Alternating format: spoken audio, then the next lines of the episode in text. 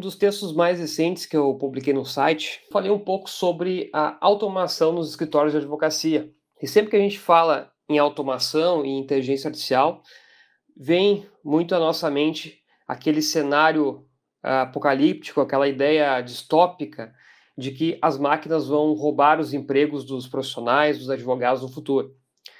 O curioso, meus amigos, é que esse tipo de previsão já existe pelo menos desde a década de 60. Eu recentemente compartilhei no meu Instagram a capa da revista alemã Der Spiegel de 64, que já naquela época fazia a previsão de que a automação iria acabar com os empregos.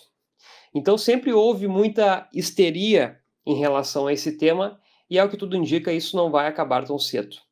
Mas muitos especialistas em inteligência artificial, eles estão convencidos de que não há exatamente o que temer.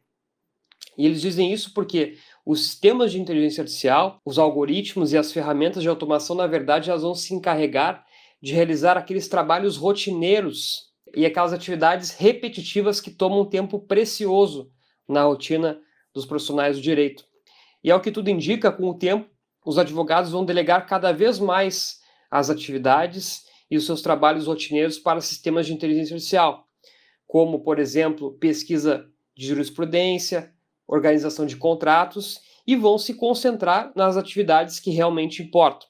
Na minha visão, é importante enxergar a automação como uma aliada, não como uma inimiga, e usar o potencial dela para aprimorar os serviços jurídicos. Mas, embora a automação tenha muito potencial, a gente não pode esquecer de que existem atividades, sim, que não poderão ser automatizadas, como a criatividade, o desenvolvimento de novas estratégias, a tomada de decisão e principalmente o toque humano.